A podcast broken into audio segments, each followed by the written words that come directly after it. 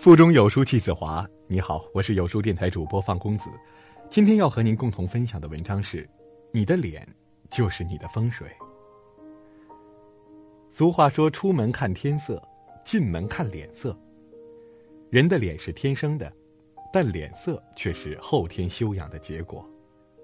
正如刘墉所说：“当你觉得人人面目可憎的时候，先去照照镜子，看看自己是不是更不开朗。”当你怪这个世界太黑暗的时候，只要在自己的脸上点起一盏灯。一个人的性情，一个人的生活状态，看脸就可推测大半。什么心态，什么脸色？《礼记·记忆言》：“有和气者必有愉色，有愉色者必有婉容。”人的生活过得好不好，甚至不用多问，好好看看脸就知道。一个开朗的人不可能长着一张阴郁的脸，一个意志消沉的人脸上往往布满愁容，这是很难掩盖住的。你的心态好坏会透过情绪一点点影响你的面部表情。平时不笑的人勉强一笑就很不自然，脸上布满沟壑；经常笑的人即使正襟危坐，脸上看起来也很和蔼可亲。因此，一个人的脸色就是一个人的招牌。有的人长得不是很好看，但人缘就是好；而有的人长得很俊俏，周围人就是敬而远之。也许你看不到你的表情，那就多照照镜子吧。人们就是透过你的脸色来决定怎么和你说话的。没人喜欢灰暗的脸，因为看多了自己也会觉得丧气。和积极的人在一起，人生才会欣欣向荣。所谓爱笑的人运气不会太差，说明了心态会影响面容，影响人际关系，最后影响未来，这就是命运。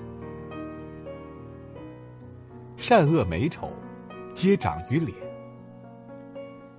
罪福报应经》中说：“为人端正，颜色洁白，辉荣第一。”一个人内心的好坏是会流露在外，映于脸上的。为人处事一身正气、坦坦荡荡的人，大多棱角分明，给人亲切之感；心术不正的人，面貌往往刻薄，眼神往往凌厉，把人拒之门外。有人说，心里有佛，相貌不知不觉就变成佛像。同样的，心有恶意，眼神就开始飘忽不定，面貌逐渐变得狰狞。这是个看脸的时代，看脸不单单是看人的貌美或貌丑，更是看这个人的品性。在看电视剧的时候，通常看面相就可以辨别出正反派。有些人眼神凶狠，平日里很可能喜欢咄咄逼人，占尽别人便宜；有些人一脸横肉，通常喜欢发怒，把气撒在别人身上。人的善恶美丑都经由岁月的雕刻。表现在了脸上，而人的第一直觉往往很准，因为人的面相会暴露出一个人内心最真实的想法。你的面相就是你的修养。古人说：“有心无相，相逐心生；有相无心，相随心灭。”阅尽沧桑，人所经历的一切都不会凭空消失。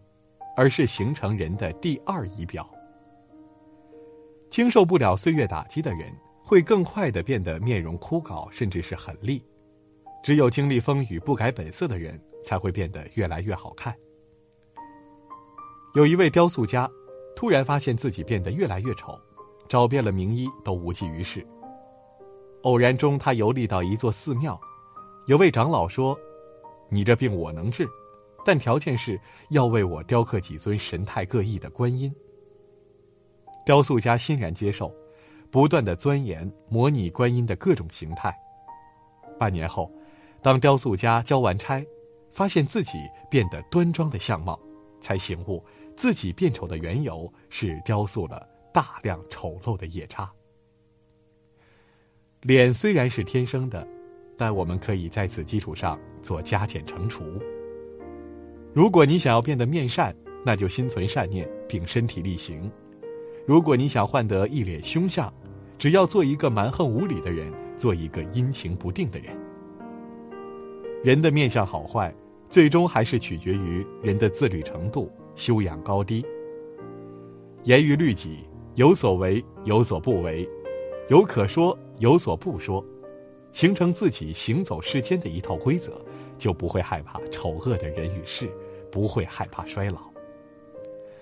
孟子说：“无善养，无浩然之气。”人的气质有意识的培养，就会使一个人容光焕发。这便是一个人的精神长相。长得不好可以怪老天，精神长相不好，便只能怪自己了。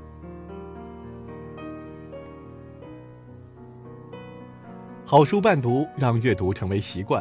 长按扫描文末二维码，在有书公众号菜单免费领取五十二本好书，每天有主播读给你听。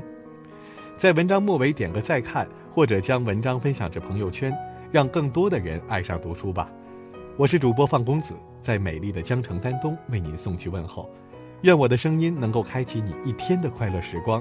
明天清晨六点半，我们不见不散。